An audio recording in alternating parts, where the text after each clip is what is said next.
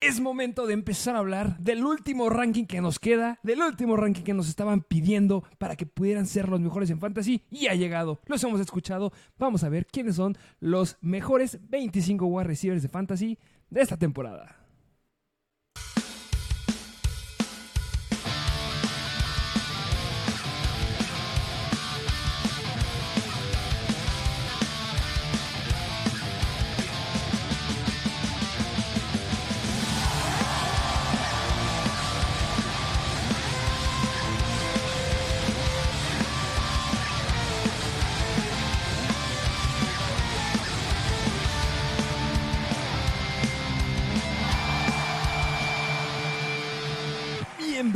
Nuevo episodio de Mr. Fantasy Football. Pues ya, llegamos a, yo podría decir que la última parte en estos rankings, en esos tallers, que le hemos pasado muy bien, han estado muy divertidos, pero ya ha llegado el momento de hablar de una de las posiciones más profundas, que es la de wide receivers, y hoy les traemos bastantitos, de los cuales les traemos un breve análisis para que lo tengan completo. Sí, porque ya hicimos el ranking de top 10 de wide receivers, pero les ha gustado el- la metodología de los tiers, entonces vamos a hacer los tiers, que son niveles básicamente, vamos a estarlos poniendo en niveles del mejor al peor.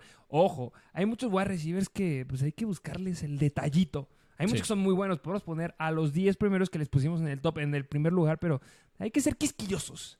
Y también hay sleepers, y también hay malos, y también hay de todo, y jugadores que siempre nos están preguntando. Así es que justamente si ya vieron el de running back, sabrán que ahí hubo un debate entre Najee Harris y James Cook. No sabremos qué Ah, debate que la canción. Vamos a echar otro canto ahorita. Porque vamos a ver qué debate vez. sale en el día de hoy. Que pueden salir otros bastante interesantes. Ustedes en los comentarios déjenos de qué lado están, qué jugadores les gustan más. Y pues quieres entrar a unas cuantas noticias o nos vamos yendo a los tires. Pues podríamos hablar un poco de unas cuantas noticias que se han dado en los últimos días y pues tenemos que mencionar lo que ha pasado con el señor Jonathan Taylor. Que Jonathan Taylor tenía la fecha límite para que lo cambiaran era ayer.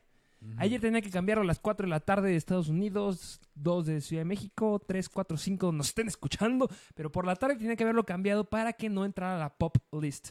La pop list es la lista de jugadores en reserva por lesión o físic- jugadores físicamente incapaces de participar en actividades físicas, así de largo, pop list. Entonces, los jugadores que estén en pop list a partir de ayer en la tarde se pierden cuatro partidos de temporada regular. Es decir, Jonathan Taylor no va a poder jugar hasta la quinta semana de la temporada. Era una fecha importante porque justamente los Colts le han dado como fecha límite a los equipos para mandar un trade y poder cambiar a Jonathan Taylor y poder sacarlo de la pop list. Pero ahora, punto número uno, fuentes de ESPN ya dicen que Jonathan Taylor se va a quedar en los Colts por lo que queda de la temporada. No sabemos, eso no es definitivo, pero es un fuerte rumor. Y si algún equipo se atreve a cambiarlo, sorry, lo vas a agarrar dentro de la pop list y no vas a poder jugar con él hasta la semana 5. Me estás diciendo que va a jugar menos tiempo que Alvin Camara, que está suspendido. Justamente que, y precisamente se está yendo más arriba en los rankings, ¿eh? Pero, en fin, yo creo que ya tocamos esta situación, Jonathan Taylor, en, en episodios anteriores. Si ya nos sigues y ya habrás visto los episodios que hemos subido, ya en un punto habíamos tocado el tema de Jonathan Taylor. Y aquí la duda es qué va a pasar en este backfield de los Colts. De entrada, yo creo que la ofensa recae en los hombros de Anthony Richardson. Pero hablando específicamente del backfield, semanas atrás ya habían tenido conversaciones con Karim Hunt, que lo que se espera es que lo puedan firmar. Pero mientras tanto, mientras que no llegue Karim Hunt y Jonathan Taylor no esté, el backfield es de Deon Jackson y Evan Hull. Y la pregunta del millón de dólares, ¿a quién debo de agarrar en fantasy? ¿A quién necesito agarrar? Porque cometí el error de ir por Jonathan Taylor en mi tercer eh, pick del draft. ¿A quién voy a agarrar? A Evan Hull y a Dion Jackson. Nosotros le apostamos a Evan Hull. Somos partícipes de Evan Hull. Ojo, eh, nos han estado preguntando y la, o sea, estamos respondiendo a las preguntas específicas que nos hacen. ¿Quién es el que sigue en el depth chart? Es Dion Jackson.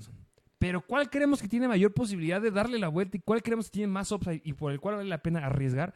Es Evan Hull. Sí, es más, es más atlético, es más, es físicamente más capaz. Pretemporada. y pre- Temporada, pero también esto es considerando que no firmen a nadie, porque claro, existe la probabilidad muy alta de que vayan por Karim Hunt. Y también Leonard sabemos. Fournette, ¿eh? O Leonard Fournette que sigue disponible también. O también que se queden con Jonathan Taylor y que regresen la quinta semana y que lo hagan, no sé, le regalen ahí, no sé, un baile de la felicidad. ¿Qué sé yo que le pueden regalar a Jonathan Taylor? Y puede estar. Eh, bueno, ese es del lado de los Colts. Eh, ya hablamos también, a lo mejor no vieron el mock draft que hicimos el último. Ya hablamos ahí de la situación de Josh Jacobs, que nos encanta el potencial que puede llegar a ser. Yo fui en ese draft, pues yo chicos. Me encantó Sí, sí, ese, sí. ese pick.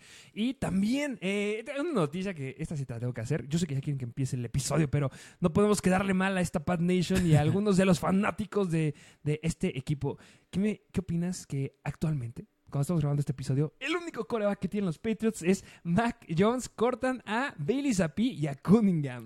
Que mira, yo, yo creo que yo puedo entender la parte de no quedarte con Bailey Zappi porque la verdad no hizo muy bien las cosas en pretemporada. Pero tampoco fue mal. Ah, bueno, Tampoco fue tan malo. mal. Malik Cunningham estaba haciendo las cosas bastante bien, que también lo agarraron de como agente libre después porque no fue drafteado, pero también lo cortan, que también se me hizo una mala decisión. Y yo no sé qué pretende hacer Bill Belichick, pero obviamente no se van a quedar con Mac Jones, se- sepa a quién vayan a jalar después, ¿Te pero... imaginas? Es que como, que echando el, pronóstico así, lo más random que podría pasar, que lo vi uno de nuestros seguidores lo puso, que vayan por Kyler Murray.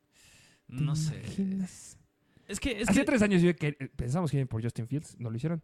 Pero imagínate, Kyler Murray es un hombre que no va a jugar. Sí. Es que Están tanqueando los Cardinals. Es que yo creo que, mira, Mac Jones, a mí no se me hace mal el coreback. Yo creo que es un coreback bastante estable, sólido, que te puede llevar a ganar hasta en muy malas situaciones. Es decir, llega a su primera temporada, este, no tiene coordinador ofensivo, Matt Patricia manda las jugadas, tampoco tiene Que core de wide receivers. Y, y esta temporada ya tiene a Juju, ya tiene a Davante, ya tiene a Mike Gesicki, que digo, no es, Ah, ¿qué no, son- no es el mejor core de receptores, pero ya es más sólido en comparación a años anteriores. Y trajeron a Bill O'Brien también. Qué chistoso todos los jugadores que has de decir, ya, ya son grandecitos, hay que decirlo. Y con, en contraste justamente del equipo que acabamos de hablar de los Colts, no tiene ningún jugador que rebase los 30 años. Impresionante. Los Colts. No tiene ninguno. Es el equipo más joven. Ok, Mm. apostando a talento joven. Ah, está interesante. Bueno, tenía que decir esa noticia. Ya saben que si quieres saber más noticias, está en Instagram, en Mr. Fantasy Football. Vayan a seguirnos, estamos viendo noticias todo el tiempo, breaking news. Ojo, porque se vienen noticias importantes ya que empieza la temporada. Hay muchas más, vayan a verlas. Denle like a la que más les guste. Y ahí están las ligas de que hoy es el último día del Mr. Bowl para que se inscriban y para que puedan demostrar que son los mejores en Fantasy, porque es la liga y el, el bowl, el tazón más grande de Hispanoamérica para nosotros. No tenemos el dato. No tengo pruebas, pero tampoco tengo dudas. Ok, pues vayan a Instagram, síganos, arroba Mr. Fancy Football y ahí lo verán. Ya, basta. Basta de hablar de esto. Vámonos. Son bastantes, son bastante eh. wide receivers. Vámonos de filo a ver cuáles son los tiers que tenemos para el episodio del día de hoy de los wide receivers. Ok, que mira, yo creo que aquí es importante aclarar esta duda, porque ya nos han puesto en comentarios en episodios anteriores que nos estamos haciendo muchas bolas con los tiers. Y para nosotros estos tiers nos vemos como Tier 1, aquí van del 1 al 5, Tier 2 van del Tier. 5 al 10. O sea, no, no, o sea, no, no, no es un ranking, pues. O sea, es más clasificar a los jugadores en ¿Cómo cuanto a nuestra preferencia. Y aquí les va las explicaciones de estos tiers. Y el primer tier es GOAT. El tier GOAT, es decir, donde van los de la élite, donde tienes que confiar en ellos sí o sí. Y luego va el segundo tier, que es el excelente. Es decir, aquí van jugadores que tampoco entran en elite, pero son bastante buenos, son bastante sólidos y confiables. Después vamos al tercer tier, que es, tiene el upside aquí, pues como lo dice su nombre, tiene el upside, pero tampoco te, te dan tanta seguridad. Vámonos al siguiente tier que es me gusta pero me asusta. Jugadores wide receivers que pueden tener sus bemoles, pero nos pueden gustar en algunos aspectos. Y el último tier que es de, Mm, de, mm, bastante dudosos, la verdad. No sabemos qué va a pasar ahí. Así es. Pero bueno, pues les traemos bastantes wide receivers. ¿Qué te parece si ya nos vamos de lleno? Que ojo, eh, rápido, para. Si les quisiéramos poner un ranking de 1, 2, 3, 4, 5, 6, 7, 8, vayan al ADP de cualquier plataforma, ahí lo pueden ver. Esto vamos a estar poniéndolo como los agarraríamos. Hay unos que tienen el ADP no está justificado y deben más arriba, otros más abajo. Entonces, es lo que vamos a estar haciendo a lo largo de este episodio. ¿Qué te parece si me haces los honores para ir por el primer wide receiver? Vámonos con el primer wide receiver que, mira, pues les traemos los del top 10, pero vamos a tocar a uno que no esté dentro del top 10 y este me va a gustar a velar y a ti te gusta bastante, de los Chicago Bears, DJ Moore. DJ, DJ Moore, que claro que me gusta el buen DJ Moore y a ti te asusta. Yo sé que te, a ti te está asustando. Yo sé que va a ir por ahí. Va a estar en me gusta, pero me asusta. Te lo vamos a poner de una vez porque yo sé que va a estar ahí. DJ Moore simplemente me gusta. ¿Por qué me gusta DJ Moore? Porque me está gustando Justin Fields. Yo creo que Justin Fields va a ser un coreback dentro del top 3 esta temporada. Me gusta mucho de Sean Watson, pero es que Justin Fields, señores. ¿Qué, qué? Y necesita a alguien. Justo. Necesita a alguien. Sí, mira, o sea, al- alrededor de DJ Moore, pues ¿quién está? Está Chase Claypool, está Darnell Mooney y está el buen Cole Kmet. Y bueno, en el backfield nada más Khalil Herbert no amenaza tanto. Pero justamente a DJ Moore me parece que ya lo habíamos tocado en un- algunos episodios anteriores. Y algo que a mí me gusta de DJ Moore es que es una máquina en yardas después de la recepción. Yo creo que todos vimos sus highlights en pretemporada y lo hizo bastante bien. Primera jugada. es una máquina en yardas después de la recepción. Y otro punto que me encanta, donde DJ Moore es muy bueno, pero a la vez Justin Fields es muy bueno, es en pases de medio yardaje, es decir, ni tan largo ni tan corto, háblese de, ahí de unas 10 yardas a 15 yardas, mm, en ese rango de yardas de por aire, volando el balón, es donde DJ Moore es muy bueno corriendo rutas y atrapando pases. Y casualmente, Justin Fields es de los mejores conectando en esas áreas. Y algo que le faltó a Justin Fields la temporada pasada fue justamente un wide receiver que fuera bueno en esas áreas. Por eso le trajeron a DJ Moore, aunque me asusta precisamente porque siento que esta ofensa, digo, Justin Fields es elite. Pero en general la ofensa del equipo como tal, los Chicago Bears, no se me hace un equipo de élite que pueda ser tan estable y por eso yo creo que podrían confiar a lo mejor un poco más en el ataque terrestre, porque también Justin Fields es, un dual threat. Sí, justamente. O sea, el jugador aquí, el número uno del equipo es Justin Fields, pero el número dos, si el número dos es DJ Moore. O sea, si hubieran querido que fuera Khalil Herbert, o sea, Khalil Herbert, lo siento, pero no tiene el potencial de ser el que carga el equipo. Justo. Va a ser DJ Moore. Y DJ Moore lo ha demostrado la temporada pasada que estaba todavía con los Panthers antes de hacer este cambio maravilloso que nos encantó. Llegó a tener partidos en donde tenía 10, 11, 11 targets y eso me gustaba mucho porque en Fantasy llegó a dar hasta más de 20 puntos Fantasy en cuatro ocasiones. Y yo creo que lo puede llegar a hacer. A lo mejor y tendrá partidos en los que donde se caiga, pero yo creo que por donde se está yendo vale mucho la pena. Yo creo que tiene un piso sólido. No tiene un techo impresionante, pero se me hace que está bien. Y considerando a wide receivers que se van alrededor de él, yo creo que vale mucho más la pena ir por él. Unos sí, otros no. Pero por ejemplo, de Andrew Hopkins. Sí, sí, que, que ahorita vamos a llegar al tema de él, que es, curioso, es interesante, pero justamente DJ Moore se va al inicio de la quinta ronda, yo creo que lo vale totalmente. Es el wide receiver uno en cuanto al depth chart en ese equipo. Claro que tiene el upside, pero pues hay unos bemoles que a mí me hacen un poquito de Lo ruido. subimos a Tiny Upside, entonces. Yo, creo- yo creo que sí. Venga. Vamos al siguiente wide receiver. ¿Qué te parece si hablamos uno? Yo quiero poner a uno que es de los más confiables. Uno de los wide receivers más viejitos que tenemos aquí. Pero no me importa que sea viejo porque es confiable. Porque tiene a Justin Herbert detrás de él. Vamos a hablar del señorón Keenan Allen. Ok, vamos a hablar de Keenan Allen, que mira, eh, algo que igual hemos hablado cuando hemos hablado de Austin Eckler, cuando hemos hablado de Justin Herbert, porque lo tenemos en nuestros rankings de top 10, es que esta ofensa, un punto es que le llega a Kellen Moore, que este es bastante bueno, es decir, llega a una ofensiva más... O sea, Kellen Moore se caracterizaba en los Dallas Cowboys y si se mantuvo ahí un largo rato fue porque en, en su momento, digo no al último en los últimos años, pero en su momento tenía una ofensiva bastante explosiva, bastante potente por aire, y por eso Dak Prescott era muy bueno en fantasy en aquel, en aquel entonces, casi casi un quarterback de top 5. Y ahorita que llegue a estos Chargers, yo creo que Keenan Allen, claro que le pesa la edad, pero sigue es bastante sólido. ¿Podrías decir que es propenso a lesiones porque la temporada pasada nada más jugó 10 partidos? Mm, Yo diría que no. Yo diría que no. Y yo creo que por eso mismo ahorita su valor se baja más porque está Quentin Johnson, Mike, Mike Williams, pero yo creo que tiene el upside. Fenomenal. Es que justamente no se me hace que sea malo. Claro que sí fueron 10 partidos los que se perdió. Pero es que es señor confiable. Si quieres un wide receiver confiable, no va a haber ningún jugador, así te la pongo, ¿eh? ningún jugador tan confiable como Keenan Allen en esta ronda en donde se va. No lo hay. Claro que sí, está riesgo de lesión, pero todos los jugadores tienen riesgo de lesionarse. Claro que es men- menor en los wide receivers, pero si quieres un jugador confiable, no busques más. Vete por Keenan Allen. A mí me encanta ir por un wide receiver que tenga upside en el segundo o tercer round. Por ejemplo, agarrar un Garrett Wilson en el segundo round y después irte por un wide receiver que tengas y que sea confiable y que sepas que te va a estar ahí sosteniendo al equipo, que es Keenan Allen. Esa combinación me fascina en fantasy esta temporada. Sí, y no está de más decir que de la semana 12 a la 18 de la temporada pasada fue el wide receiver número 3. Promediando cerca de 20 puntos fantasy. Justo. Y ahorita se está yendo al inicio de la cuarta ronda. Jugadores alrededor de él se va Aaron Jones, TJ Hawkinson, Amari Cooper, John Mixon, Calvin Ridley. Yo creo que jugadores alrededor de él son bastante buenos. Y por eso yo creo que está duda la. Más bien es dudoso ver si vas por Keenan Allen o por Pero otro. confiable, si tú me dices cuál de esos es el más confiable, lo siento, pero es que es Keenan Allen. Sí, justamente. Hablando entre wide receivers. Sí, claro. Justamente, pero bueno, ese fue Keenan Allen. Vámonos. Ah, bueno, en el taller en el que lo ponemos en excelente, ¿no? Excelente. Ok, va, se va en el tire de excelente. Vámonos al siguiente wide receiver que este igual me intriga bastante. Es de los San Francisco 49ers.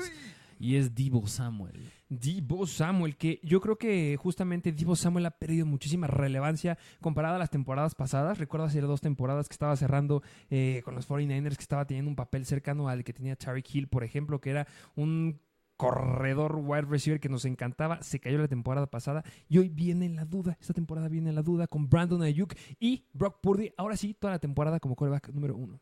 Híjole, mira, yo creo que. eh, eh, mira, hay jugadores que yo meto mucho en el rango. Ya como que tengo esa visualización en el rango de me gusta, pero me asusta.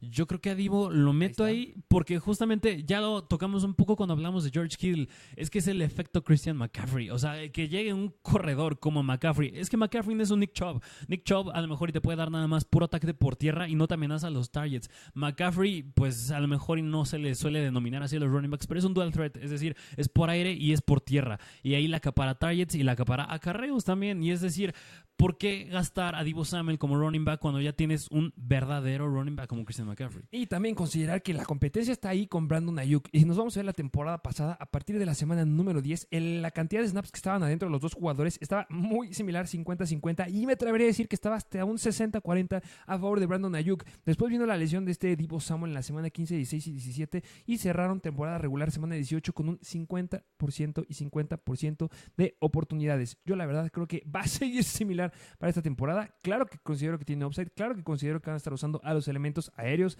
Este Brock Purdy se caracterizó porque al menos en el partido de Wildcard, pues llegaron a darle volumen ahí específicamente a Divo Samuel, 28.5 puntos fantasy. Entonces, me gusta, sí, pero... ah, Sí, y, y mira, justamente hablando del ADP, se está yendo al inicio de la cuarta ronda, muy pegadito a Keenan Allen. Y yo creo que si me preguntas quién prefiero, Divo Samuel o Keenan Allen, yo prefiero a Keenan Allen. yo igual prefiero a Keenan Allen. Te late, me gusta, pero me asusta. Me gusta, pero me asusta el buen Divo Samuel. Vámonos al siguiente wide receiver, que quién te gusta. Vámonos a hablar de los Seattle Seahawks. No vamos a hablar de DK Metcalf todavía, se me quiero reservar porque quiero ir por la verdad, por el wide receiver que más me gusta en fantasy de los Seattle Seahawks, Tyler Lockett. Ok, vamos a hablar del buen Tyler Lockett, que, eh, que justamente lo que pasa en estos Seattle Seahawks, de entrada es que buena noticia que hayan querido extender un poquito más a Geno Smith, es decir, confiaron en él, hizo muy bien las cosas la temporada pasada, pero también le traen a Jackson Smith y Jigba, que yo creo que es el punto focal aquí. Que justamente una noticia de Jackson Smith en es que tuvo una fractura en la muñeca hace como dos semanas, lo operaron en Filadelfia y el día de antier ya estuvo regresando, no, ayer, perdón, estuvo regresando a los entrenamientos por completo. Jackson Smith y se rumoraba que no podía estar listo para la semana 1, yo creo que todavía no, pero para la semana 2, 3 ya podía ser relevante. A mí, ¿cuál es el gran problema con Jackson Smith en Jigba? Yo no creo que llegue a afectar justamente a Tyler Lockett, que es lo que todos pensamos. Yo creo que si llega Jackson Smith y Jigba y se da el escenario que estamos pensando, en donde va a afe- afectar a alguien, no va a afectar a uno, va a afectar a todos. Y si tú me estás diciendo que tiene la posibilidad de afectar a un DK Metcalf que se está yendo en el tercer, cuarto round, o a un Tyler Lockett que se está yendo hasta el sexto o séptimo, la verdad prefiero ir por Tyler Lockett. A final de cuentas, Tyler Lockett sí tendrá la edad, pero nos ha demostrado que es confiable. Es un wide receiver que da muy buenos números y la verdad, por donde se está yendo, yo creo que puede romper la ADP sin ningún problema, a pesar que esté Jackson Smith en Jigba. La temporada pasada se me hizo bastante, bastante bueno considerando dónde se estaba yendo el buen Tyler Lockett. Estuvo promediando en ligas PPR 15.1 puntos fantasy, que sigue rompiendo el ADP donde se iba en el draft y lo va a volver a hacer porque la gente no confía en Tyler Lockett. Y Geno Smith le va a dar con qué comer. Ok, entonces, mira, y yo creo que también, no sé si ahorita podamos meter justamente a la par el tema de DK Metcalf, porque yo creo que justamente Lo estos dos, lo estos dos wide receivers dependen mucho de, de, qué, de qué personal vayan a usar estos Seattle Seahawks. Es decir, si usan 11 personnel, que se dice en inglés, es decir, un running back y un tight end, va a haber tres wide receivers. Y ahí vamos a ver a DK, a Tyler Lockett y a Jackson Smith de Jigba, que se ha dicho que Jackson Smith de Jigba va a ser, va a ser el del slot. Y, pero, si empiezan a usar más 12 personnel, es decir, un running back y dos tight ends, pues nada más, va- nada más vamos a ver dos wide receivers, que va a ser DK Metcalf y Tyler Lockett. Yo creo que ahí es donde no va a entrar Jackson Smith ni Jigba. Y por eso mismo yo me inclino más a que van a usar un 11 personnel y donde vemos a los tres en el campo, yo creo que el Afecta a todos. Sí, afecta a todos. Y yo creo que si me das una proyección, yo creo que ahí el principal, la prim- principal opción por aire para Geno Smith, yo creo que va a ser Tyler Lockett. Segunda opción, Eh, eh. válvula de escape, yo creo que Jackson Smith y Jigba. Y ya tira el bombazo, yo creo que DK Metcalf. Que muchos podrán pensar que es al revés entre DK y Tyler Lockett, pero yo igual me voy contigo. Y la verdad, por donde está yendo DK Metcalf no me gusta. Simplemente el lugar del ADP que tiene no me gusta. Está muy, muy alto DK Metcalf. Tercer round por DK Metcalf con todo este riesgo. No, mejor me voy hasta el quinto, sexto round por Tyler Lockett. Justamente, se va arriba de Divo Samuel y de Keenan Allen, DK Metcalf. ¿Te parece que pongamos al buen Tyler Lockett en. ¿Dónde? Híjole, yo creo que entraría como. Es que mira, no tiene el upside. No, Sí, yo creo que que, no tiene el upside. Es excelente. Por el ADP claro. sí, ¿eh? O sea, ¿tiene upside de romper su ADP? Sí. ¿Puede romper el techo? Sí. Pero que digas tiene un upside como otros jugadores. Mira, se va mm, como el wide receiver número 26. ¿Tú crees que podría acabar dentro del top 20? Sí, sin problema. Entonces, pues sí, sí tiene el upside. Tiene el upside, lo voy a poner atrás de DJ Moore. Me sigue gustando más DJ Moore. Y la verdad, DK Metcalf, lo siento, me gusta, pero me asusta. Y la verdad, lo pongo atrás de Divo. Ok, de acuerdo, me gusta bastante. Y vámonos al siguiente wide receiver, que este me va a gustar hablar bastante. Ya hablamos de su compañero, es de los Philadelphia Eagles y es Devonta Smith. Uy, ¿qué, qué te parece si aquí juntamos, bueno, a- hablamos corridito de tres wide receivers? A que ver, yo creo ¿quién que late? una situación bastante, bastante similar. hay tres wide receivers que justamente son muy buenos, son elite, siguen estando muy muy bien colocados, pero el problema es que son los wide receiver 2. Estos tres wide receivers están con un buen coreback, podemos, eso es como que la justificación de, bueno, a lo mejor un coreback es mejor que uno que otro para estarlos rankeando donde deben de ir, pero al final de cuentas, si se rompe el uno, la van a romper sin ningún problema. Yo estoy hablando de Davante Smith, T. Higgins y Jalen Waddle, pero me encanta la situación de Davante Smith. Ok, que, sí, mira, justamente bastante parejos. Jalen Waddle, igual el, el segundo atrás de su equipo. T. Higgins también el segundo atrás. Están igualitos los Y. Devonta Smith atrás, igual de tres wide receivers que son top 10. Yo, mira, a- empezando primero, por Devonta Smith, yo creo que es un sólido wide receiver 2. Yo creo que Sólido. es sólido porque, porque yo creo que muchos veíamos a Devonta Smith llegando de college, habiendo ganado el Heisman, como un wide receiver que va a ser deep, deep threat, bastante flaquito. Pero justamente, ¿quién fue el deep threat y quién lo está haciendo en esta ofensa? Está haciendo AJ Brown. ¿Y quién está haciendo más el wide receiver como si le puedo llamar de válvula de escape, es decir, de corto yardaje más específicamente, ese está haciendo Devonta Smith. Yo creo que si me das, definen una frase a Devonta, a Devonta Smith, yo creo que no, no tiene tanto upside, pero tiene bastante estabilidad. Es decir, yo creo que su piso es bastante fuerte. sumamente sólido y está claro, o sea, es que no nos tienen que hacer la pregunta, ¿quién es el wide receiver uno? Lo dijiste, es AJ Brown. O sea, eso no va a cambiar nunca. La mejor temporada pasada ayudó un poquito a este Davonta Smith la lesión que tuvo Dallas Goddard, pero al final de cuentas es confiable, es sólido. Se estuvo quedando, si estamos hablando específicamente de yardas eh, generadas por recepción la temporada pasada, este Davonta Smith fue el octavo. O sea, estamos hablando que Jalen Hurts tuvo la capacidad de alimentar a un AJ Brown que estuvo mil, tuvo 1429 yardas y un Devonta Smith que quedó en octavo lugar con 1196 yardas, promediando 12.6 yardas por recepción, lo cual se me hace bastante, bastante bueno, bastante, bastante sólido. Tuvo 7 touchdowns, tuvo 136 targets. Eso me encanta. Yo creo que se va a seguir replicando. La ofensiva de los Philadelphia Eagles va a seguir siendo dominante, va a seguir teniendo una muy buena línea ofensiva que le va a dar el tiempo a, Jalen Hurts de poder alimentarlos y simplemente, lo acabas de decir bien, yo creo que es que el piso es muy bueno. De acuerdo. Sí, sí, sí, porque la mayoría de sus targets vinieron dentro de las 9 yardas. Así que, primero hablando de Bonta Smith, yo creo que es sólido como wide receiver 2. Vámonos a la segunda parte que dijiste, que es T. Higgins. Yo creo que va a estar bien hablar de T. Higgins aquí también, porque algo que pasó con T. Higgins es que no me gusta el uso que le empezaron a dar a Jamar Chase a partir de la semana 13 de la temporada pasada. Es decir, casi 30% del target share fue para Jamar Chase y el 38% de las air yards, es decir, de los balones que mandaba Joe Burrow por aire, el 38% de esas yardas totales fue para Jamar Chase. Es decir, eso limita mucho el juego de T. Higgins. También T. Higgins la temporada pasada tuvo ciertas lesiones que lo limitaron bastante en el hamstring, en el tobillo, tuvo conmociones. En resumen, para mí, T. Higgins yo creo que lo meto igual que Devonta Smith como wide receiver 2, pero yo creo que ya no es tan sólido como Devonta Smith. Lo que me gusta un poquito más, o sea, eh, dándole la vuelta justamente, comparándolo con la gente que lo está rodeando, específicamente con su wide receiver 1, se me hace más probable que se rompa Jamar Chase que un AJ. Brown. Entonces es como que, ah, eso, eh, ahí está compensando la Sí. situación que tiene, que yo también estoy de acuerdo contigo, que Davante Smith me podría gustar más, pero es que si se rompa Jamar Chase, es que T. Higgins eh, tiene el potencial de ser el wide receiver 1. Ah, claro. Ya tuvo escenarios en donde la, la- la temporada pasada tuvo la relevancia de podernos dar muy buenos números. O sea, semana 4 en contra de Miami nos dio 25.4 puntos fantasy, 9 talles, 7 recepciones para 124 yardas y un touchdown. La cantidad de yardas o de recepciones que nos dio de más de 40 yardas fue muy buena en ese partido. Tuvo dos recepciones de más de 20 yardas y una fue de más de 40 yardas. No solamente lo hizo ahí, lo hizo en la semana 11, en la semana 12 y en la semana 16 en contra de los Patriots, promediando en estos tres partidos 24, 25 puntos fantasy en ligas PPR. Y hubo uno que ni siquiera anotó por aire, anotó por tierra. Entonces, me gusta. No, no, la regué. Anotó por aire, perdón. Vi un mal número. Estaba pensando en otro wide receiver. Al final de cuentas, este T. Higgins T. es un wide receiver que la puede romper sin ningún problema. Tienes a Joe Burrow atrás. Sí. Va a estar desde la semana 1. Y si se rompe llamar Chase, es que tienes un potencial ahí top 7, top 8.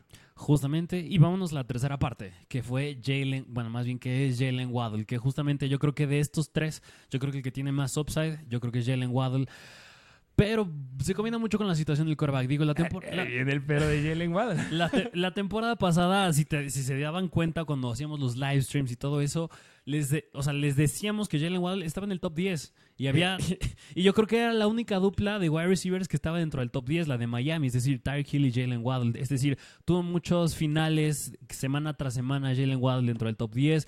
Fue el décimo mejor en yardas después de la recepción, cuarto en yardas por ruta corrida.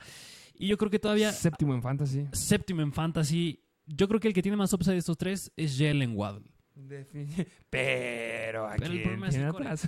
Sí, ¿A es Tua. quién tiene atrás? O sea, si comparamos un Joe Burrow y a, y a un Jalen Hurts, pues el que se queda atrás es Tua Tagovailoa. Ah, no, que mira, estaría chistoso. Mira, si Joe Burrow estuviera en Miami, Nah, cállate la boca. No, no, no, no, no. Sería... estaría cañón. Si Patrick Mahomes estuviera en Miami. bueno, más bien, si tuviera un buen coreback. Exactamente. Pero es que sí, es que Tua Tagovailoa, esperemos que no se lastime, esperemos que no tenga ningún problema. Yo la verdad considero que Tua Tagovailoa es un buen coreback, que es irte tu estrategia de no corebacks al que debes apuntar, ya les he dicho, Dak Prescott, Tua Tagovailoa y el buen Sean Watson. Exactamente, que me gusta el upside. Entonces, yo creo que puede hacerlo muy bien, pero simplemente tienes el coreback. Y si se te cae el coreback, oh, ni modo. Pero al final de cuentas, si se te rompe el coreback, Jalen Waddle lo ha demostrado. Puede irle muy bien. ¿Cuál es el problema de Jalen Waddle? Que también lo tuvo la temporada pasada este Davante Smith. Semana 1 de Davante Smith, cero puntos en cuatro targets. Cero puntos de Davante Smith, o sea, lo que les acabamos de decir. Y también Jalen Waddle fue demasiado volátil la temporada pasada. La verdad, la cantidad de la mayoría de sus puntos estuvieron generados por yardas después de la recepción. Tuvo mejores yardas de recepción que este Tyreek Hill. Sí. Solamente tuvo 75 targets. Entonces, hay, hay puntos, puntos buenos, puntos malos. ¿Cuál es el problema ahora? Otro le sumamos a Jalen Waddle, que es el que se está yendo antes de estos tres. Sí, sí, Entonces, justamente. ah, yo la verdad prefiero pasar por Jalen Waddle. Me gusta considerar a Devonta Smith y también me gusta considerar a T. Higgins. Pero creo que de los tres, creo que me voy por Devonta. Sí, yo igual, yo igual. Mira, justamente hablando del ADP, Jalen Waddle se va como el wide receiver número 11 fuera de los Ah, es drafts. que, ah, está muy T. arriba. T. Higgins se va como el número... Bueno, se está yendo al inicio de la tercera ronda, seguido de Devonta Smith. Es decir, Jalen Waddle al, al final de la segunda, T. Higgins y Devonta al inicio de la tercera. Yo la verdad 100% prefiero a Devonta Smith por el precio que tiene Jalen Waddle y T. Higgins. Justamente, o sea, me gustaría, si Jalen Waddle estuviera ahí, definitivamente prefiero a Jalen Waddle porque te daría juegos de más de 30 puntos fantasy sin ningún problema y a lo mejor que tengas otro juego detrás que te dé 5 puntos porque es lo que va a pasar, está bien. El problema es que está yendo como el wide receiver uno de muchas personas y eso no me gusta. La verdad me gusta mejor hacer la combinación que les dije hace rato, de Avonta, Keenan Allen o de los novatos que ahorita hablaremos, bueno, si es de los wide receivers de segundo año. Pero bueno, ¿cómo colocas a estos tres wide receivers? Primero, a Devonta Smith, ¿te gusta? ¿Tiene upside? Yo creo que... mi- O mi- excelente, lo yo creo que excelente. Yo lo clavo en excelente. Por delante de Keenan, ¿no? Delante de Keenan Allen. Eh, T. Higgins. Yo creo que T. Higgins yo lo meto en... Tiene el upside, pero yo creo que mm, dependerá mucho del estado de Jamar Chase.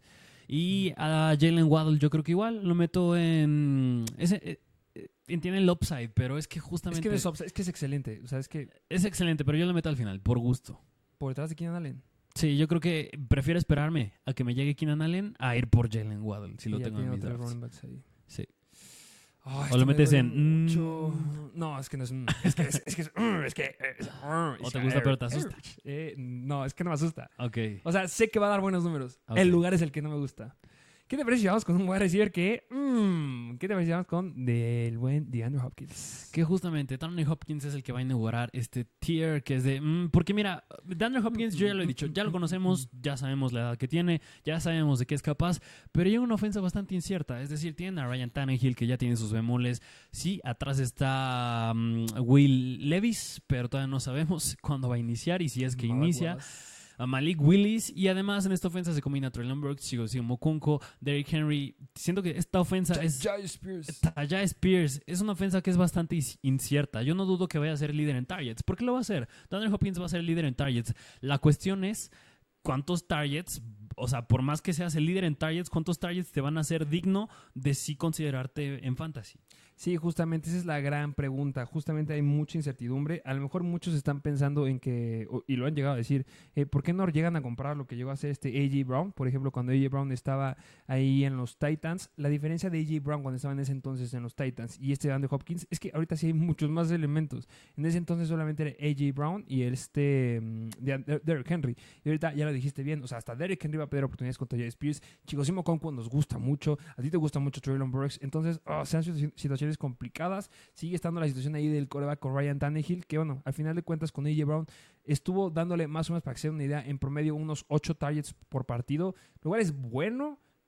Hopkins puede generar con eso, pero ya les dije que hay más competencia. Y puede ser que llegue otro coreback. Entonces, es que hay mucha incertidumbre. O sea, Sí. yo sé que nos gusta el talento de Hopkins. Claro que si le dieran el volumen que queremos, si le dieran este volumen de 9 targets asegurado por partido, es que de Hopkins la va a romper. Porque la temporada pasada que estaba con los Cardinals, en partidos donde ten- lo hacía bien. Ya no tanto como un wide receiver elite, pero lo hacía bien. pero aquí ya está bien complicado y pues es que es un... mm. Sí, justamente van el tier de... mm, y mira, justamente había visto un comentario bien chistoso que dicen por ahí que justamente los wide receiver elites van a morir a Tennessee. Allí llegó Julio Jones, ahorita llega DeAndre Hopkins y yo creo que en un Michael futuro... Thomas va a ir a los Titans. Yo creo eh, que va a llegar ahí a los Titans, pero eh, fue un dato curioso que vi por ahí. No, Del Beckham se fue a morir a los Ravens. A los Ravens. Vemos si Lamar Jackson lo puede levantar Brown se fue a tantito. morir a los... Bien se van a morir A los donde los quarterbacks están muriendo también. Vamos a ver qué pasa. Bueno, vámonos al siguiente wide receiver. ¿Qué, ¿Qué te parece si hablamos del buen... Híjole, que este me gusta, uno que nos gusta bastante, los Washington Commanders.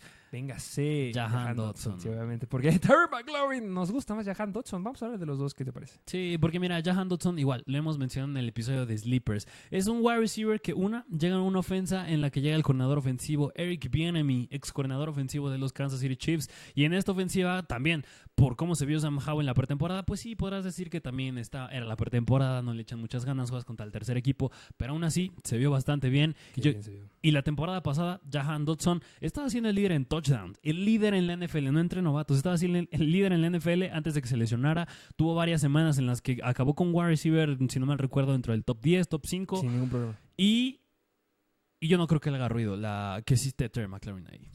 No le va a hacer ruido. A ver qué pasa aquí en esta situación. Ya nos demostró, Jahan Dodson estaba levantando, estaba siendo relevante, nos encantaba en waivers, estamos diciendo que fueran por él, le cayó la, lesión, el problema, cinco semanas se quedó fuera, regresó y la verdad lo alimentaron una basura porque solamente le estuvieron lanzando en tres partidos cuatro targets, lo cual fue una basofia, pero después ya lo volvieron a alimentar otra vez y nos volvió a dar muy buenos números porque ya después de que le volvieron a dar lo que le estaban dando antes de nueve targets en promedio por partido, tres partidos consecutivos anotando y tú lo dijiste bien, a inicio de temporada anotó una vez, o sea, tuvo cuatro partidos y tuvo cuatro touchdowns. Es una máquina de touchdowns. Yo no veo por qué deba cambiar eso. Trey McLaurin es el wide receiver 1, por supuesto que es el wide receiver 1, pero la máquina de touchdowns no lo es. Trey McLaurin es una máquina en targets, es una máquina en generarte jugadas grandes, jugadas de más de 20 yardas, es un gran especialista. Nos estuvo dando un partido de más, o sea, un- en promedio, cada partido nos daba una jugada de más de 20 yardas. Eso nos gustaba muchísimo en fantasy. Nos estaba promediando el buen Terry Scary McLaurin en temporada regular en ligas PPR 13.5 puntos fantasy. Lo cual, o sea, no es malo, tampoco es espectacular, está donde se está yendo, pero el que puede llegar a romper ese número es Jahan Dodson. Y la verdad, por donde están yendo, vayan por Jahan. Sí, 100% de acuerdo. Así que Jahan Dodson para nosotros es un sleeper. Mira, hablando del, del, del ADP en el que se está yendo, se está yendo hasta la octava ronda. Puah, tiene upside. Justamente, tiene el upside. A mí me encanta hacer este pick. Yo creo que si tienes el chance en la octava ronda, ve por él, porque aquí es apostarle al upside. Pero en fin, así nos gusta Jahan Dodson. Vámonos al siguiente wide receiver que quién te gusta. Que no tenemos aquí a Terry Scary McLaurin, me acabo de dar cuenta. No, porque no nos gusta. Ok. Vámonos a hablar de. Vamos a hablar del mejor wide receiver. ¿Te parece? que Ponemos a los que están dentro del top 10. Ok. A ver, Justin Jefferson es el mejor wide receiver de la clase. Ni, ni tenemos que hablar de eso. Es el mejor pick. No agarran a nadie en primer lugar. Es Justin Jefferson. Lo siento. Es el mejor wide receiver. El que le sigue, donde está el debate. Cincinnati Bengals. Es que es, es que yo de repente estoy con llamada, de repente estoy con Tariq. Yo, este tren, dije desde el inicio de, de los episodios que me iba a subir al tren del el buen Jamar Chase. Y me voy a seguir subiendo. Yo creo que sí. Jamar Chase es el mejor wide receiver en número 2 de esta clase. Y en tercer lugar, que está sumamente justificado si es que llegas a ir por Jamar Chase o si llegas a ir por este hombre que es Tyreek Hill.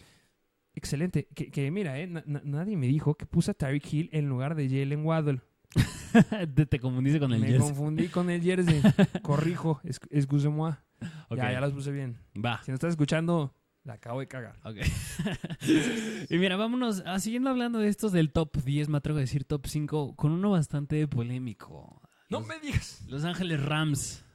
Cooper Cup. Mm, no, es que ya no es. mm, No, ya no es mm, ya no es, GOAT. Ok, ya, ya lo metes en GOAT. Yo, pensé que le ibas a poner en excelente. No, es que es Cooper Cup. Ok, va. Pues es es que no hay nadie más en esa ofensiva. No. Este, ¿qué te parece si ya hablamos de un poquito más de debate donde empieza a haber gente, oye, ¿sabes qué? Voy por este, no voy por este. Vamos a hablar de la dupla de wide receivers, los dos wide receivers que el próximo año van a estar dentro del top 10, top 5, para me atrevería a decir que sí. Chris Olave, que para mí es mejor, y Garrett Wilson.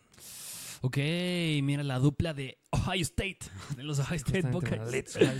Mira, hablando de Chris Olave, igual, para nosotros es un sleeper. Pues es que muchos están aquí. Mejor yardas por recepción que Garrett Wilson la temporada pasada. Si no se hubiera perdido esos partidos que se perdió Chris Olave, hubiera sido el mejor jugador defensivo, digo, ofensivo de la temporada, rookie, lo que quieran. Hubiera sido él.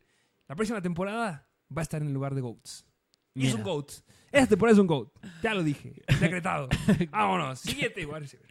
Mira, yo creo que sí, sí lo podríamos meter en GOAT, porque yo creo que Es sin que problema hacer, ¿eh? tiene upside de top 5. Yo creo que lo tiene. Mi problema es que se está yendo muy alto ya.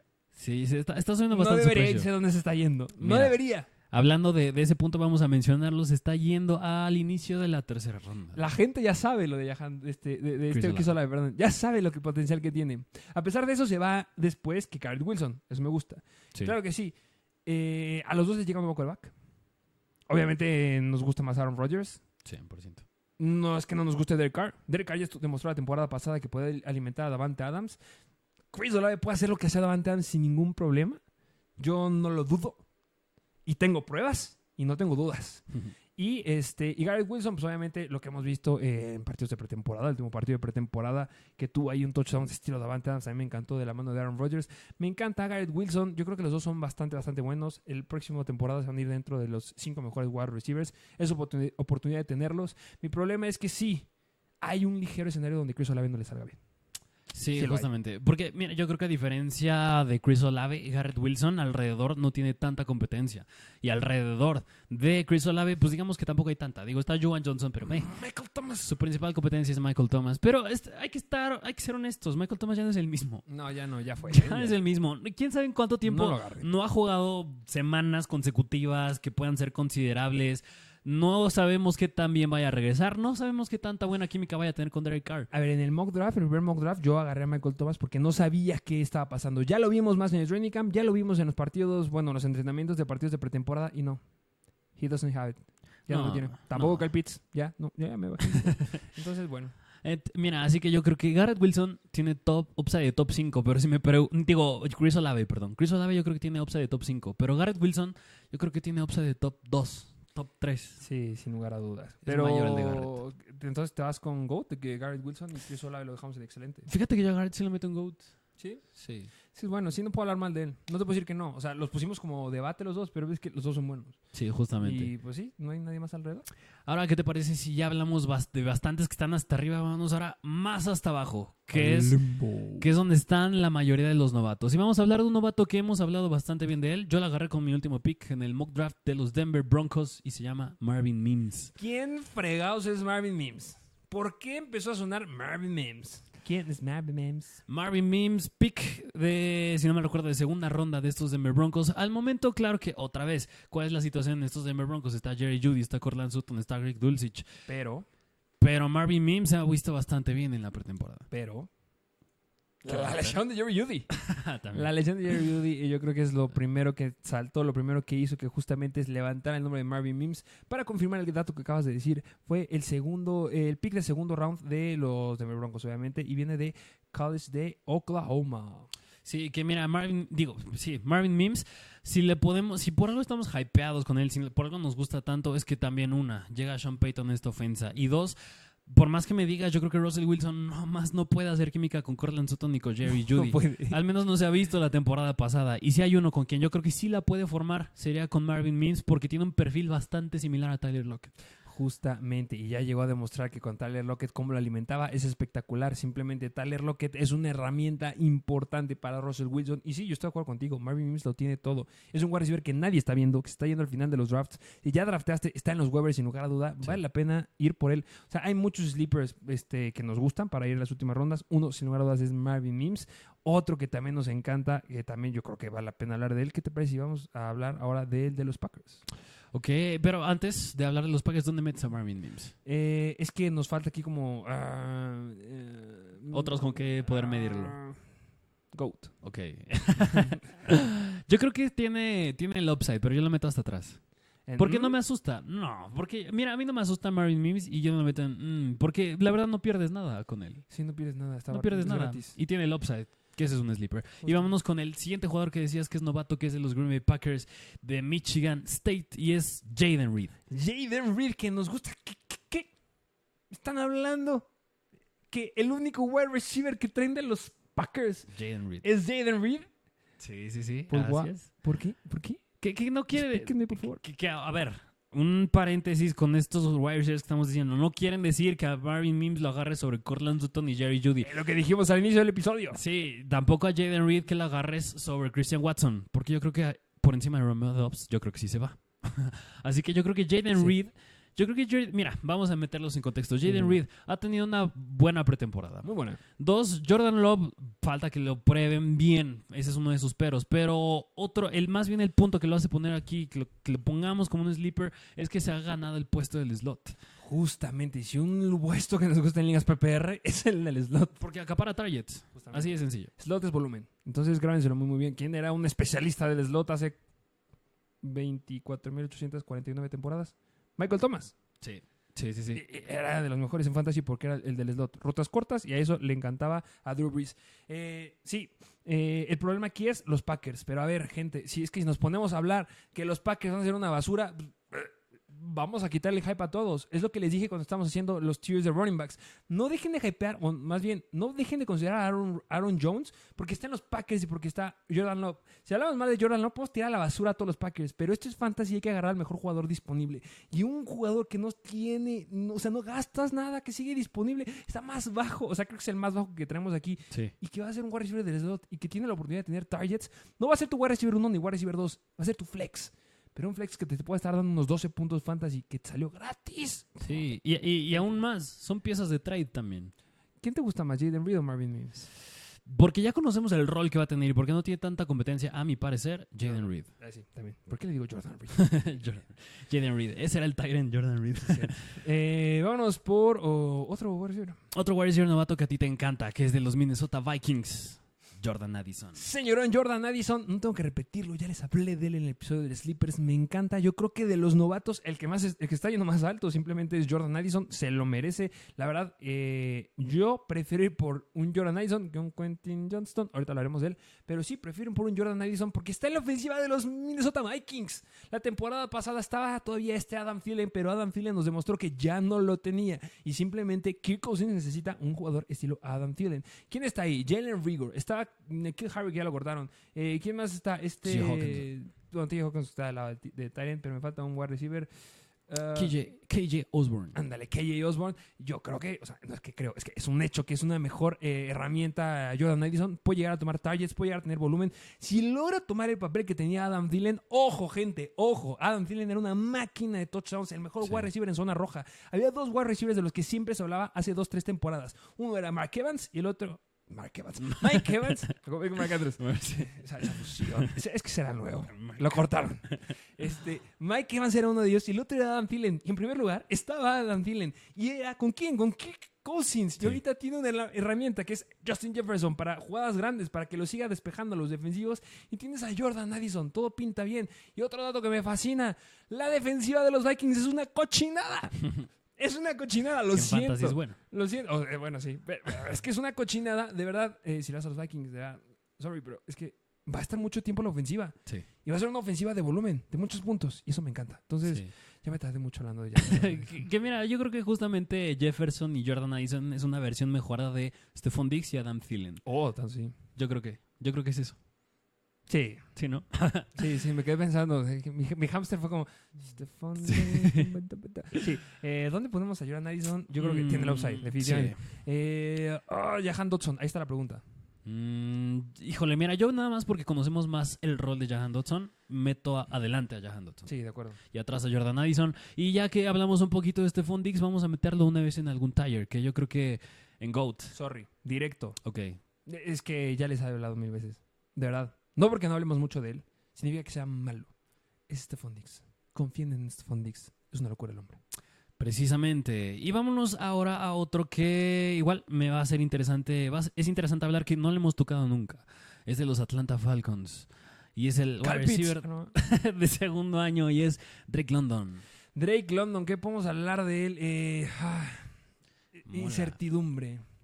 Incertidumbre y depende con qué ojos lo veas. Sí. Puedes ver con unos ojos bien bonitos, en donde va a ser el target número uno, porque Kyle Pitts nunca lo ha sido. O sea, Kyle Pitts ha sido bueno dentro de lo que uh, puede ser un Tyrant, pero no lo que esperábamos.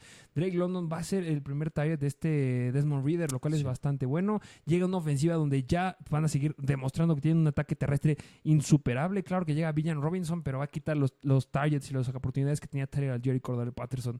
Drake London, les digo, lo puedes ver con unos ojitos bien padres de eso que puedes puede tener el volumen, que eso es lo que nos gusta en volumen. A lo mejor no tiene mucha producción en yardas por acarreo, pero el chavo no es malo tampoco. Entonces, Si no, mira, ah, yo, es, que yo, es un volado. yo lo, yo lo comparo mucho con Travis Etienne. Es decir, que yo creo que ambos jugadores tienen buen upside, pero también su piso no es nada sólido. O sea, te No, pueden no, decepcionar está- bastante. Está nadando el hombre. O sea, si les va muy bien a Travis Etienne y a Drake London, claro que van a ser de los top. Pero si no, les va a ir muy mal. Porque, mira, una Drake London, pues no le compite a nadie por aire. Digo, nada más podría ser Kyle Pitts y ve. Y lo que me gusta de Drake London es que la temporada pasada, com- como quiera que fue esta ofensa de los Atlanta Falcons, le fue bastante bien. Fue bastante sólido como un wide receiver, como wide receiver 2, si lo podemos meter en ese rango.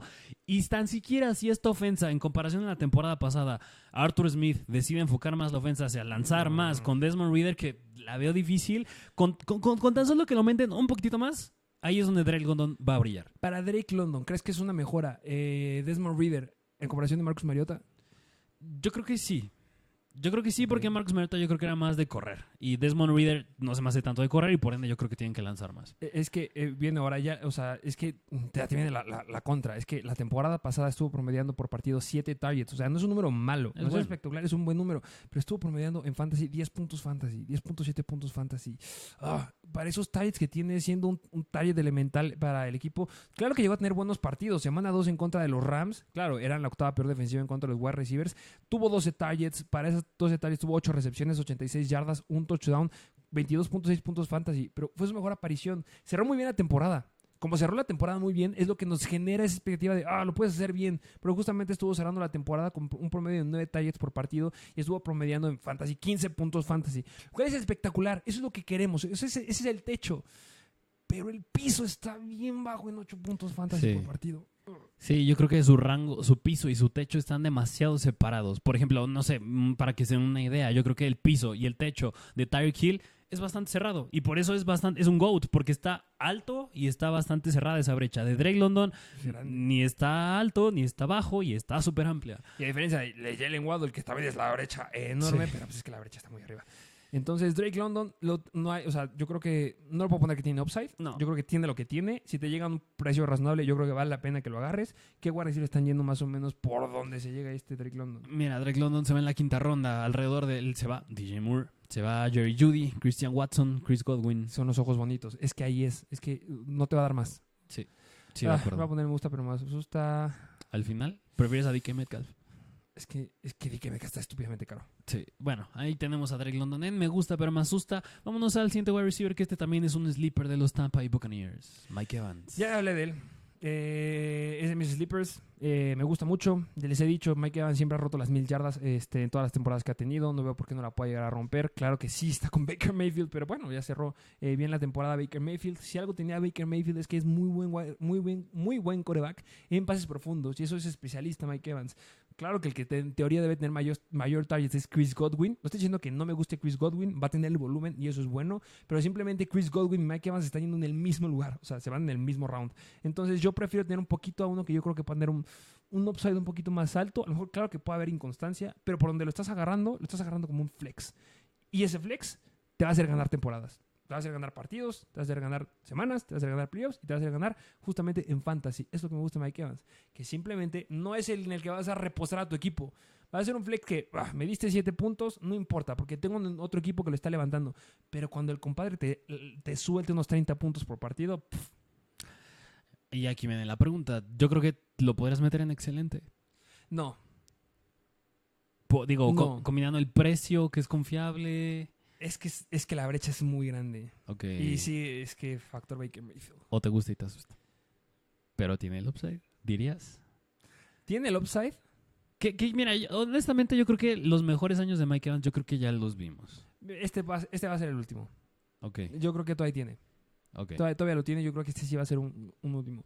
Eh, lo voy a poner aquí. Ok, pues mira, justamente hablando de wide receivers, que yo creo que también este ya es su último año dándonos algo relevante. Que lo puse atrás de Taler, lo que por si tienen duda. Ok, que, y mira, siguiendo lo que está diciendo de que yo creo que es el último año que lo vamos a hacer algo, ver, hacer algo elite y algo relevante, Davante Adams.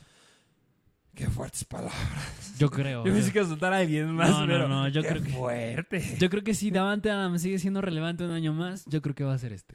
O sea que Jimmy G lo va a fundar. No, yo creo que esta temporada le va bien. Toda- bien todavía. Pero la siguiente, no, no sé. Es que mira, es que la siguiente, mira, Era ahí te top va. 5. Es que- antes era top 5. Antes era top 5, pero es que mira, estás hablando, o sea, todos los que tenemos en el tire de GOAT, y súmale que la siguiente temporada llega Marvin Harrison de Ohio State. O sea, puro talento joven. Y el talento joven que estamos teniendo ahorita. O sea, los, o sea estos Y escalones van ahorita, subiendo. O sea, Chris Olave, Garrett Wilson va a estar en el top 5. Ya Cooper Cup ya no volverá a estar aquí arriba. Va a seguir estando Stephon Diggs. Sí, o sea, sí entiendo esa parte. Ya está cayendo. Sí, duele. Pero a pesar de eso, yo creo que es como Derek Henry. Está en un lugar aceptable. Ok. Entonces yo creo que Davante Adams sigue siendo excelente. Sí. Yo creo que es confiable, es sumamente, es muy, muy bueno. Eh, como no, es que, híjole, ¿dónde lo pones en excelente?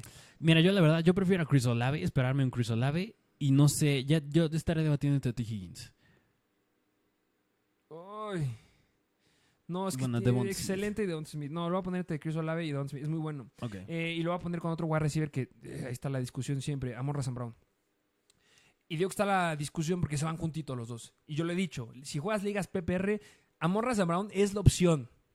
Tienes que ir por él el segundo round. Fin. Es una máquina el hombre. Es una máquina de puntos. Es excelente. Sigue enojado con la vida. Y ese enojo lo hace jugar cada vez mejor. Está en una ofensiva de los Detroit Lions que viene prometiendo cosas muy, muy buenas. Me encanta lo que plantean por el ataque terrestre. Me encanta lo que plantean repitiendo de la temporada pasada. Me encanta que hayan sumado a Sam Laporta. Me gusta mucho esta ofensiva. No es al tren de los Detroit Lions porque estoy subido en el de los Jets. Antes de que llegara Aaron Rodgers, cabe recalcar. Pero sí me gusta mucho Amon Razan Brown. Y justamente el debate es: juego Liga PPR, ve por Amon Razan Brown. Juegas Liga Estándar o Happy PR, ve por Davante Adams. Sí, de las manos más seguras en la NFL es Amon Rosen Brown. Y lo voy a poner en excelente. Jugamos Ligas PPR y lo voy a poner enfrente de Chris Olave. O sea, es que me encantaría ponerlo en GOAT. Pero...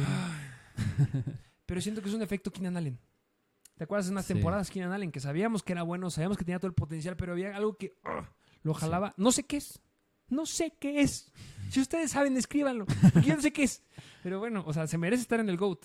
¿Qué, Pero nos gusta que esté enojado. Nos gusta, quiero que lo vea este episodio y que diga, ah, maldito. Y que se juegue mejor. Que mira, un punto nada más así personal. Yo creo que si yo agarro a Morrison Brown, a lo mejor- no, sé que no me va a llegar, a lo mejor no me llega, pero me gustaría más tenerlo como mi wide receiver 2. No, me fascinaría. No, pues claro, me encantaría tener a McCaffrey como mi flex. Bueno, pero ese es justo. ¿Prefieres a personal. Monra Zambrano o a Garrett Wilson? Ah, por el upside a Garrett. Ok, va, te la valgo. Sí, por el upside a Garrett. Pero en fin, fue Vámonos a una serie rapidita, ¿no? Ok, que igual, mira, ya mira, que justamente si quieren ver qué opinamos de Monra, de Davante Adams, de todos los que están en el nivel de GOAT, y hablando también de esto, otro wide receiver que es de los Dallas Cowboys, exactamente CD Lamb, vayan a ver el ranking de top 10 wide Goat. receivers. Goat. Y Sí, está en GOAT. Sí, no importa. Yo sé, sí. Están hablando de los malos quarterbacks y si Dylan tiene Dak Prescott atrás. Yo lo sé. Yo lo sé. Pero sí, Dylan. Este... ¿Qué otro igual es AJ Brown? Eh, sí. Que AJ Brown yo ya lo meto, yo creo que en excelente. Es GOAT. Pero yo, es que mira, yo prefiero Excelente, Garrett. va hasta adelante. Ok, sí, justamente. Si va en excelente, va hasta adelante el buen No, lo vamos a poner ahí porque así tengan la misma cantidad de jugadores. Que sea parejo, ¿ok? Justamente, vamos a hablar de uno que tiene muchas, muchas dudas y está en la portada de este episodio, Calvin Ridley.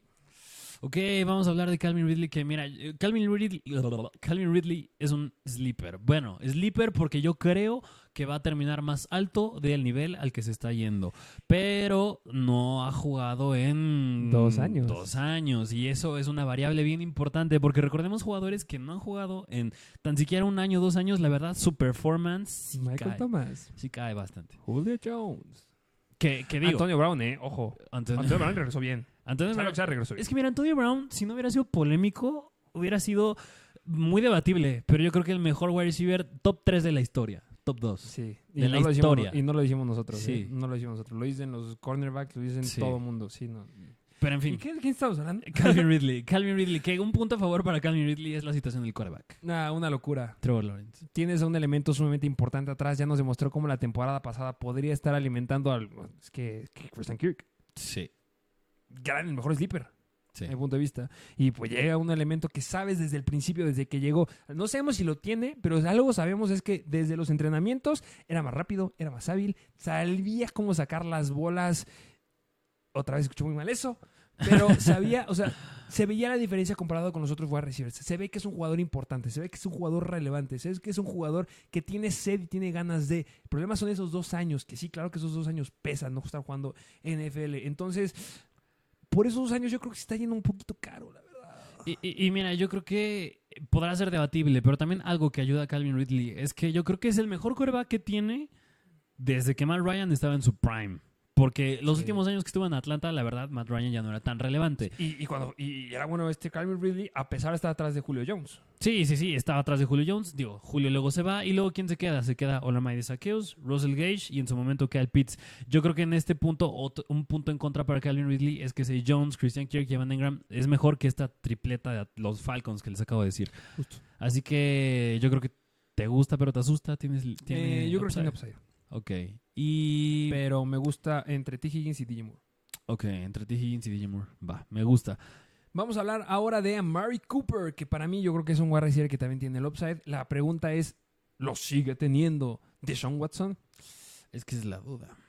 Que mira, la temporada, sí. la temporada pasada algo Yo bueno, sí. algo bueno con Amari Cooper es que tuvo target share 26% y target por, per out run, es decir, la probabilidad de que le lanzaran un pase cuando corría sus rutas era, del 26%. Es los mejores que ha tenido a lo largo de su carrera. Y hay mucha área de oportunidad en esta ofensiva de los Cleveland Browns, porque eso fue con todos los bemoles que tuvieron el año pasado. Esta temporada yo, la- lo que esperamos ambos es que Deshaun Watson ya regresa a ser un mejor quarterback. El quarterback era en Houston, esta ofensa más enfocada al pase, y por eso yo creo que tiene muchas áreas de oportunidad a Mari Cooper. Es que simplemente si, si vemos la primera mitad de la temporada que tuvo, estuvo promediando eh, en promedio por, por partido 15 puntos fantasy. Pero si a esas semanas, eh, que fueron 8, le quitamos el horrible, el nefasto partido de la semana número 4 en contra de Atlanta, que solamente nos dio 1.9 puntos fantasy, nos hubiera estado promediando cerca de 18, 17 puntos fantasy por partido. Pero un wide receiver que nadie estaba considerando y justamente le estaban dando una carga de targets que se me hace que lo puedo volver a replicar. O sea, claro que tuvo partidos en donde tuvo 12, 11 targets. Son niveles de lo que tenía este Andrew Hopkins, por ejemplo. Y ya le he dicho, quítale. No, digamos que no pueda por X o Y razón porque no confío en John Watson. 10 targets por partido. Lo, puede hacer porque a final de cuentas, terminando la temporada, tuvo partidos de 10 targets, lo puede llegar a replicar. Llega el Moore que le llega a quitar este, presión. Tiene un David Njoku que también le va a quitar presión. O sea, yo confío en John Watson. Es que no hay, igual que Chris Olave, claro que hay un una probabilidad que salga mal, pero es que todo pinta que va a salir muy bien. Y por Sí. el precio donde se está yendo, me gusta. Este sí me gusta. La gente no está hypeada en Mary Cooper. Piensan que ya no lo tiene, pero es que, hombre, es que nos ha demostrado desde la temporada pasada que lo sigue teniendo. En- más o menos por partido estuvo dando una recepción de al menos 20 yardas, que es una locura. Y nos llegó a dar a lo largo de la temporada cuatro partidos de más de 40 yardas, de una recepción de más de 40 yardas. Lo tiene y tiene una mejora de coreback. O sea, y si algo se ha caracterizado a los, los Browns justamente en pretemporada, es que tiene un muy buen ataque aéreo. Entonces, bueno, a menos que le pongan mucha presión a Ujú. Deshaun Watson. Pero tiene un buen ataque aéreo. Mira, hablando de su ADP, se va en la cuarta ronda. Y wide receivers atrás de él se va Divo Samuel, DK Metcalf. Yo creo que prefiero 100% a Mary Cooper antes de DK Metcalf y Divo Samuel. Justamente. Y eh, enfrente se va Keenan Allen, que yo creo que ahí, es- ahí está bien. Justamente. Y la duda es dónde lo ponemos. Te gusta, pero te asusta. porque hay riesgo en esta ofensa? de No, no creo que haya riesgo. Yo creo que ahí está. O sea, ahí Es está. excelente el Pues precio el que piso está. es sólido. O sea, O sea, sí, excelente. ahí está. Sí, excelente. Muy no, bien. es que, es que T. Higgins está entiendo. o sea, Pero, pues mira, es que estás hablando que Mary Cooper es el wide receiver uno en su ofensa. Y T. Higgins no lo es. Ese es Jamar Chase. cierto. Pero bueno, aquí tienen a Mary Cooper. Y vámonos con, mira, una dupla de wide receivers que es de los Pittsburgh Steelers, de la cual tampoco hemos hablado muy seguido. Y es Deontay Johnson y George Pickens. Van a ser buenos. Los dos. No. Es que es complicado. Yo creo que son los wide receivers donde más se nos ha complicado el análisis. Sí, justo. Es difícil, gente. Esto es complicado. ¿Por qué?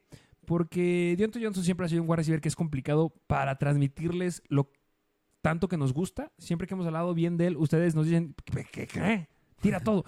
Deontay Johnson siempre se había Que esa caracterizado por... estadística está mal, ¿eh? ya la aclaramos una Sí, vez. o sea, eso ya cambió. Hace dos, tres temporadas, sí, Sí. al, sí, al final sí, pero ya lo quitó.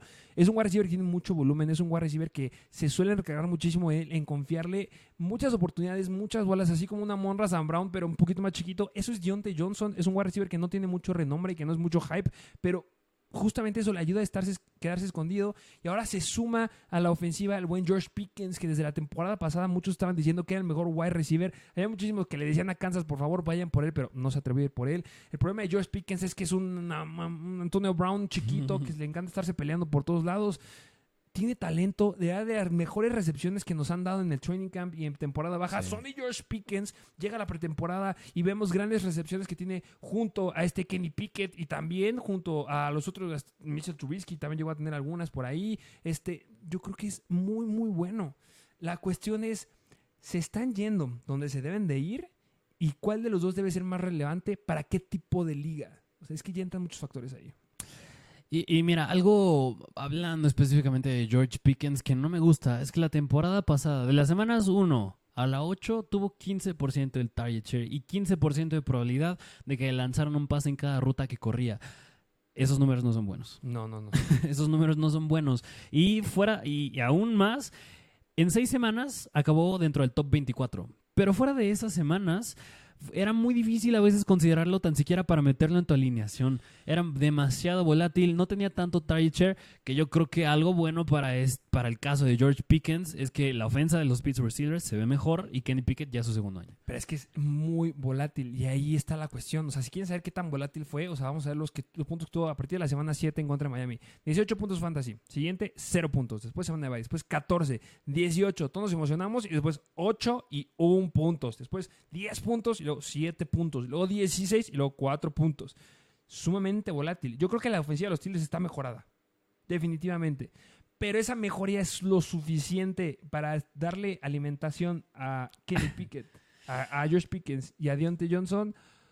Uh, No sé. gran pregunta.